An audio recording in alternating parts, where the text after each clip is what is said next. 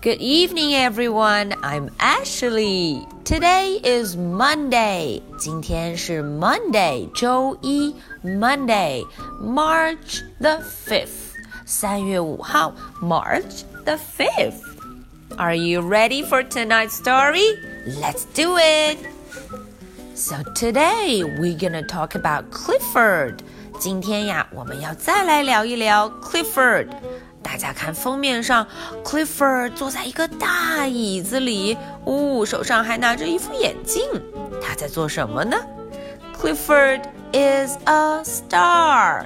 哎，今天呀，Clifford 变成了 star，变成了明星。Clifford is a star。哦，我们来看看到底 Clifford 是怎么变成 star，变成明星的呢？Clifford。is a star. Clifford and Emily Elizabeth are best friends. 嗯，小朋友们都知道，Clifford 和 Emily Elizabeth 他们是最好的朋友，best friends。他们都会一起做什么事呢？They swim together. They play ball together. They slide in the snow together. 哎，小朋友们看，Emily Elizabeth 和 Clifford 一起做这么多事。他们 swim 游泳，swim。他们 play ball 打球，play ball。他们还会 slide in the snow，slide 滑雪，slide。嗯，看起来很有意思。One day, a man from Hollywood said. This dog can be a big star。哎，大家看，有一天呀，有一位从好莱坞 Hollywood 来的人，他对 Elizabeth 说：“Clifford 可以变成一个大明星，a big star，大明星。”那么 Clifford 就出发啦。Clifford went away to make a movie。 嗯，他就出发要去拍一部 movie，拍一部电影 movie。Emily, Elizabeth, Mom and Dad said goodbye。大家都跟他说了 goodbye。Clifford 演的好不好呢？Clifford could really act。哦，原来他很有表演天赋。他都会演哪些呢？He could act happy。嗯。 他可以表演 happy 的样子。He could act mad。呜，他还会表演 mad，很生气。He could act in love。大家看，他还可以表演 in love，陷入了爱情 in love。He could act scared。呜，他还可以表演 scared，很害怕 scared。and he could act very, very sad. 嗯，最后他还可以表演 sad，很伤心 sad。He is great, said the man. 啊，大家都觉得他非常棒，great。When it was done, many, many people went to see the movie. 大家看，当电影完工的时候啊，好多人都去看了这一场 movie，这场电影。Clifford was a big star。哦，这一下 Clifford 变成了一个大明星，a big star。Big star 都要做些什么事呢？Big stars lives in big houses。大家看，big star 大明星都要住 big house 大房子。Clifford did too。嗯，Clifford 也一样哦。Big stars eat fancy food。哦，big star 还能吃很多美味的食品。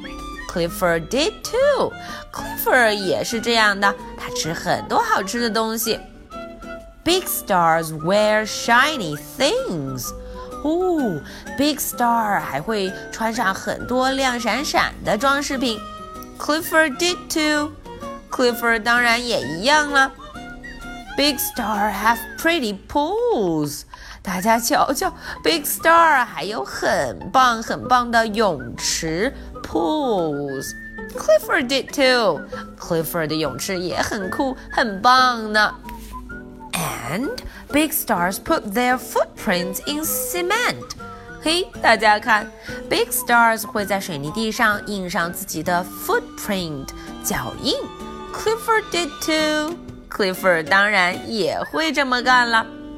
Clifford had so many fans.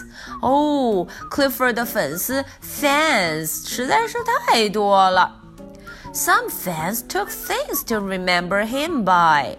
哦，有一些 fans，有一些粉丝喜欢 Clifford 的人呢，他们就会从 Clifford 身上拿走一些东西来记住 Clifford。His fans were everywhere。哦，喜欢他的这些 fans，这些粉丝们在哪儿都能见到，everywhere。Clifford wanted some peace and quiet。嗯，他想要 peace quiet，想要一个人安静一会儿。But he had to go to parties all the time。